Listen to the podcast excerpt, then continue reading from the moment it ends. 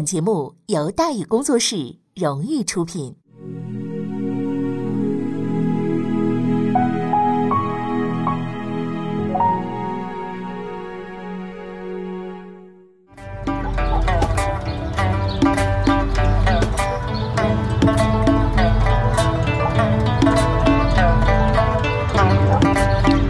说书唱戏劝人方，三条大道走中央，善恶到头终有报，人间正道是沧桑。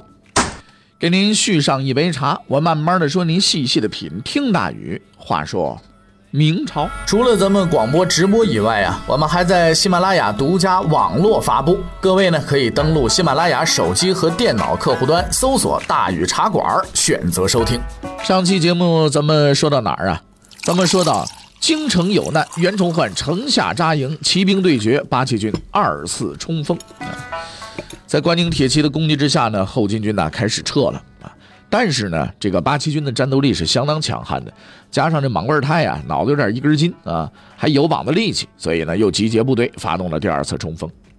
死磕的力量是很大的，袁都师的中军呢被冲散了，他在乱军之中被人给围攻了，差点让人给剁了。好在呢，部下反应快，帮他割了几刀，哎，这才从鬼门关里爬了出来。稳住阵脚以后呢，关宁军开始反击了，然后又是你打过来，我打过去，哎，一直折腾了八个钟头，直到晚上六点，莽贵尔泰就撑不住了，败退，没来得及跑，都被赶进护城河了。广渠门之战结束，后金累计伤亡一千来人，明军大胜。南城胜利之际，北城的满贵正在苦苦的支撑。进攻德胜门的军队啊，包括皇太极的亲军主力，那个战斗力是非常强的。满贵先派部将迎战，没一会儿让人给打回来了。关键时刻，满贵同志表现出了高昂的革命斗志，亲自上阵，并指挥城头炮兵开炮支援。啊，为了胜利，向我开炮！啊，在他的光辉榜样映照之下，城下明军勇猛作战。城上明军勇猛开炮，后金军是死伤惨重，但是不知道啊，这城头上哪位仁兄点炮的时候呢，就太过凶猛了，是吧？一哆嗦，这这准头点偏了，一炮直奔满贵同志，当场就把他撂倒了，遍体负伤。好在捡了条命，被人护着回去养伤去了。主帅虽然撤走了，但是在大炮的掩护之下呢，明军依然奋战不已。付出了重大伤亡之后，皇太极被迫撤退，德胜门之战就这么着结束了。这一天对袁崇焕而言呢是很光荣的，他凭借自己的精兵良将，在京城打败了实力强劲的八旗军。更重要的是，同一天出战的满贵是他的死敌，当着皇帝的面，一个打出去，一个抬回来，太有面子了。可是他想不到，满贵同志这笔账最终会算到他的袁崇焕脑袋上。因为在那天战役结束的时候，一个流言开始在京城流传了：开炮打伤满贵的，就是袁崇焕这老小子。啊！但是袁都师啊，背这个黑锅也不是全无道理。他跟满贵从宁远就开始干仗，后来硬把满总兵挤回关内，从来就不待见这人。现在满贵受了伤了，算他脑袋也不奇怪，对吧？从毛龙开始，到满贵，再到崇祯，袁崇焕一步步把自己逼到绝境里了。虽然他自己并不知道。袁崇焕，广西藤县人，自蛮夷之地而起，奋发读书，然资质平平，四次落地，以三甲侥幸登科，后赴辽东，得孙承宗赏识，于辽东溃败之时，以独军守孤城，毅然不倒，先后击溃努尔哈赤、皇太极父子，护卫辽东。后受阉党所迫离职，蒙崇祯器重再起，然性格跋扈，调离满贵，安插亲信，以尚方宝剑杀毛文龙，奉调守京，不顾大局，擅自驻防于城下。至京郊怨声四起后，不惜性命与皇太极苦战，大破敌军，不顾生死，身先士卒。也差不多了。最终命运揭晓之前，袁都师的表现也就是这样了。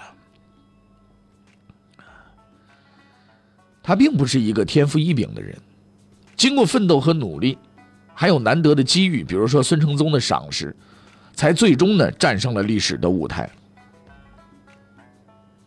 他并不完美，不守规章，不讲原则，想怎么干就怎么干，私心很重，听话的就提，不听话的就整，或者就直接宰了。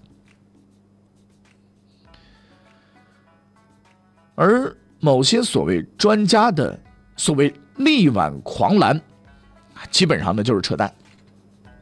关于这个问题呢，当年明月先生曾经在社科院明史学会的这个例会上啊，跟明史专家讨论过很多次。客观的讲，以袁崇焕的战略眼光和实际表现，守城出战确属上乘，但当他呢继续镇守辽东，还能闹出什么事来很难说。所谓挽救危局，随便讲几句啊，这是当年明月先生的这个自己的想法。袁崇焕肯定不是叛徒，啊。也绝不是一个关键性人物，他存在与否，并不能决定明朝的兴衰成败。换句话说，以他的才能，不管怎么折腾，该怎么样还怎么样。对于这个悲剧性的结论呢，我不知道袁崇焕是否知道，他这个一生丰富多彩，困守孤城，决死拼杀，遭人排挤，纵横驰骋，身处绝境，人家遇上遇不上的事儿，他都都遇上了，明白？但无论何时何地。得意或失意，他一直在努力。他坚信自己的努力终将改变一切，他始终没放弃过。崇祯二年十一月二十七日，京城九门换防，一切准备就绪，最终的结局已经注定，无需改变，也没法改变。就在这天，坚定的袁崇焕开始了自己人生当中的最后一战——左安门之战。袁崇焕列队于城外，因为不能入城，只能背城布阵，背对着冰冷的墙砖，在京城凛冽的寒风当中，他面对皇太极，展开了波澜壮阔人生的最后一幕。后金军如潮水一般进攻，证明了自己还想进北京抢一把的美好愿景。但关宁铁骑用倒在他们面前的无数尸体证明，你们就是不行。双方在左安门外持续激战。经过长达五个多小时的拉锯，皇太极终于支撑不住了，再次败退。左安门之战以明军获胜告终，结束了。所有的一切都结束了。巴顿将军说过这么一句话：“啊，说一个将军最好的归宿，就是在最后一场战役中被最后一颗子弹打死。”起先呢，呃，一直不太理解这句话啊。说这句话的人应该是吃饱了撑的，外加精神失常。现在我们明白了，他是对的。崇祯二年十二月一日，袁崇焕得到指示，皇帝召见，立即进城，不得有误。召见的理由是什么？异响。换句话说，就是发工资。命令还说了，部将祖大寿一同觐见，跟着一块来。什么事也别想了。跑到城下，却没人迎接，也不给开城门。等了半天，丢下了个筐，让袁都师蹲进去，拉上来。这种入城方法，说实在的比较寒碜，但好歹算是进去了。在城内守军的指引之下，他来到了平台。满贵和黑云龙也来了，正等着他呢。在这个曾带给他无比荣誉和光辉的地方，他第三次见到了崇祯。第一次来，崇祯很客气，对他言听计从，说什么是什么，要什么给什么。第二次来还是很客气。十一月份了，城头风大，二话不说就脱衣服，这很够意思的。第三次来，崇祯很直接，他看着袁崇焕，以低沉的声音问了他三个问题：一，你为什么要杀毛文龙？二。敌军为何能长驱直入，进犯京城？三，你为什么要打伤满贵？袁崇焕没有回答。对于他的这一反应，许多史书上都说是没能反应过来，所以没说话。事实上，他就算反应过来了，他也没法回答。比如毛文龙同志，为什么杀他？不听话家不顺眼，那他可剁了吗？要跟崇祯明说呢，估计是不行的。再比如敌军为何长驱直入，这说来就话长了。最好拿张地图过来画几笔，解释一下战术构思，最后再顺便介绍自己的作战特点。至于最后满贵的问题，那对袁度师而言有点无厘头啊，因为他确实不知道这事儿啊，那不是他打的呀。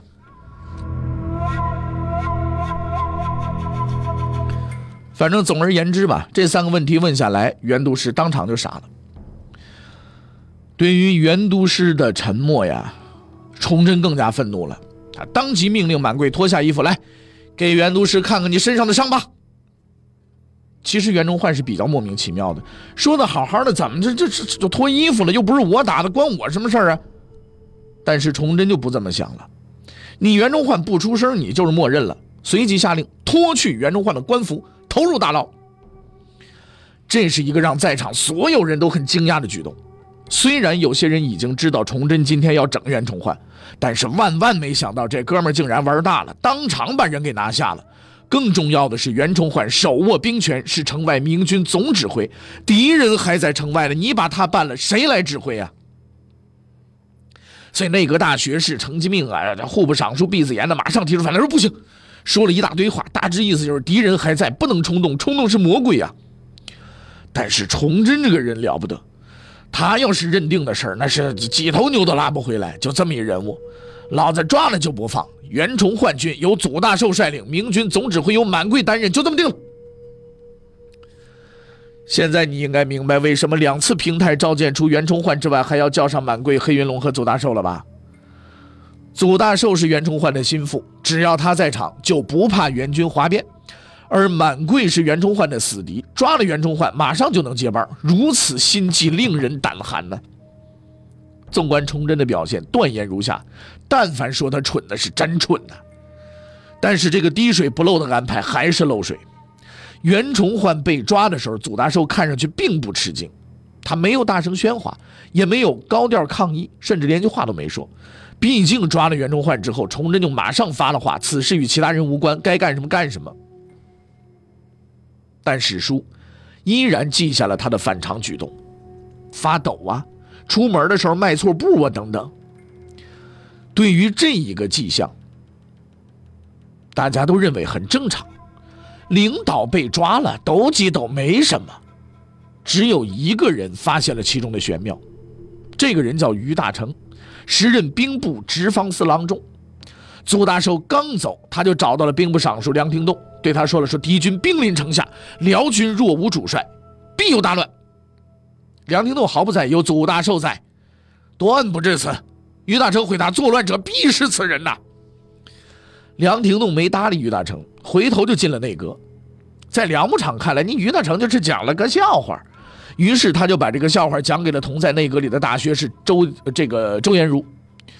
这个笑话讲给一般人听就是笑一笑，但是周的学士那不是一般的人呢。周延儒字玉生，常州人。万历四十一年进士，周延儒同志这个名气啊是很大的。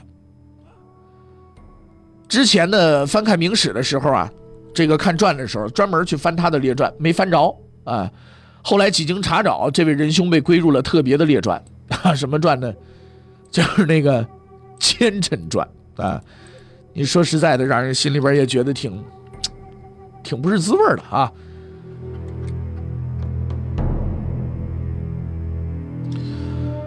周延儒同志这个名气啊，呃，奸臣还不好说，但奸是肯定的啊。天资聪明，所谓万历四十一年进士，那是谦虚的说法。事实上，他是那一年的状元，不但考试第一，殿试也第一。听到这句话，嗅觉敏锐的周延儒立即起身问：“于大成在哪儿？”于大成来了，接着问：“你认为左大寿会反吗？”于大成说：“必反，而几天？三天之内。”周延儒立即指示梁廷栋来密切注意辽军动向，异常立即报告。第一天，十二月二日，无事；第二天，十二月三日，无事；第三天，十二月四日，出事了。祖大寿未经批示，于当日凌晨率领辽军撤离北京。他没有投敌，临走时候留下了一句话，说：“我要回宁远。”回宁远也就是反了呀！皇帝十分震惊，关宁铁骑是精锐主力，敌人还在，要都跑了，摊子怎么收拾？周延儒很镇定，他立即叫来于大成，带他去见皇帝谈话。皇帝问：“祖大寿率军出走怎么办？”于大成说：“袁崇焕被抓，祖大寿心中畏惧，不会投敌。”皇帝再问：“怎么让他回来？”于大成说：“只有一件东西能把他拉回来，这件东西就是袁崇焕的手谕。”好吧，马上派人去牢里找袁都师写。可是袁都师不写，可以理解吧？被人当场把官服收了，关号子里，有意见难免的。再加上袁都师本身也不是什么善男信女啊。哦，你说我就写，我怎么那么听你话呀？你说不天我也不写呀。这下子可急眼了。内阁大学士外加六部尚书搞了个探监团，全跑监狱去了，轮番的劝，口水乱飞。袁都师在那一边把眼睛一闭，我就是不写，哎，还说出了不肯的理由。我不是不写，只是写了没有用啊。祖大寿听我的话，因为我是都师，现在我是个阶下囚，我是个囚犯，他听我的吗？他听我的吗？啊，他连你兵部尚书都不听，他听我的。这话糊弄崇祯还行，于德成懂业务，什么你都师啊，他在听你话呀。那崇祯还皇上呢，他不就跑了吗？但这话说破就没意思了，所以于德成同志啊换了个讲法，哈哈，先捧了捧袁崇焕，然后从民族大义方面对袁崇焕进行了深刻的教育。说到最后，袁术士啊欣然拍板，马上就写。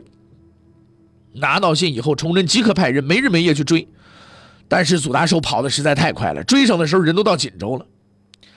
事实证明啊，袁都师就算是改行去卖油条，说话也是算数的。祖大寿看见书信还没见人呢啊，当即大哭失声，二话不说带着部队回了北京了。局势暂时稳定，一天之后再度逆转。十二月十七日，皇太极再度发起进攻，这次他选择的目标是永定门，估计是转了一圈没抢到多少实在的玩意儿，所以黄太极决定玩把大的，他集结了所有的兵力猛攻永定门呢。明军于城下列阵，由满贵指挥，总兵力约四万，迎战后金。战役的结果再次证明，古代游牧民族在玩命方面呢，可是有优越性的。经过整天的激战，明军付出了重大伤亡，主将满贵战死。但后金军也损失惨重，未能攻破城门，全军撤退。四年前，籍籍无名的四品文官袁崇焕，在那座叫宁远的孤城里，面对着只知道攒钱的满贵，当过逃兵的赵帅教、消极怠工的祖大寿，说：“独我孤城以荡卢儿。”在绝境之中，他们始终相信，坚定的信念必将战胜强大的敌人。之后，他们战胜了努尔哈赤，战胜了皇太极，再之后是反目排挤、阵亡、定罪、叛逃。赵帅教死了，袁崇焕坐牢了，满贵指认袁崇焕之后也死了，祖大寿终将走上那条不归之路。共患难者不可共安乐，世界上的事情，大概都是这样了。永定门之战之后，一直没捞到硬货的皇太极终于退兵了，当然不是真退，他派兵占据了遵化、永平、迁安啊，还有这个栾城。并指派四大贝勒之一的阿敏镇守，以此为据点，等待时机再次发动进攻。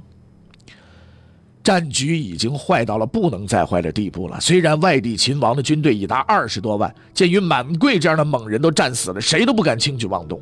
朝廷跟关外已经基本失去了联系。辽东如何？山海关如何？鬼才知道。京城人心惶惶，形势极度的危险。就在这时候。真正的拯救者出现了，他是谁呢？欲知后事如何，且听下回分解。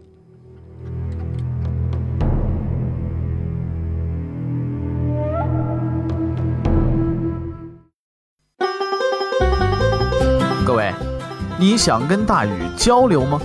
你想跟大禹辩论吗？你想给大禹指出错误吗？来微信吧，微信搜索订阅号“大禹茶馆”，哎，就能实现了。记住啊，禹是宇宙的宇。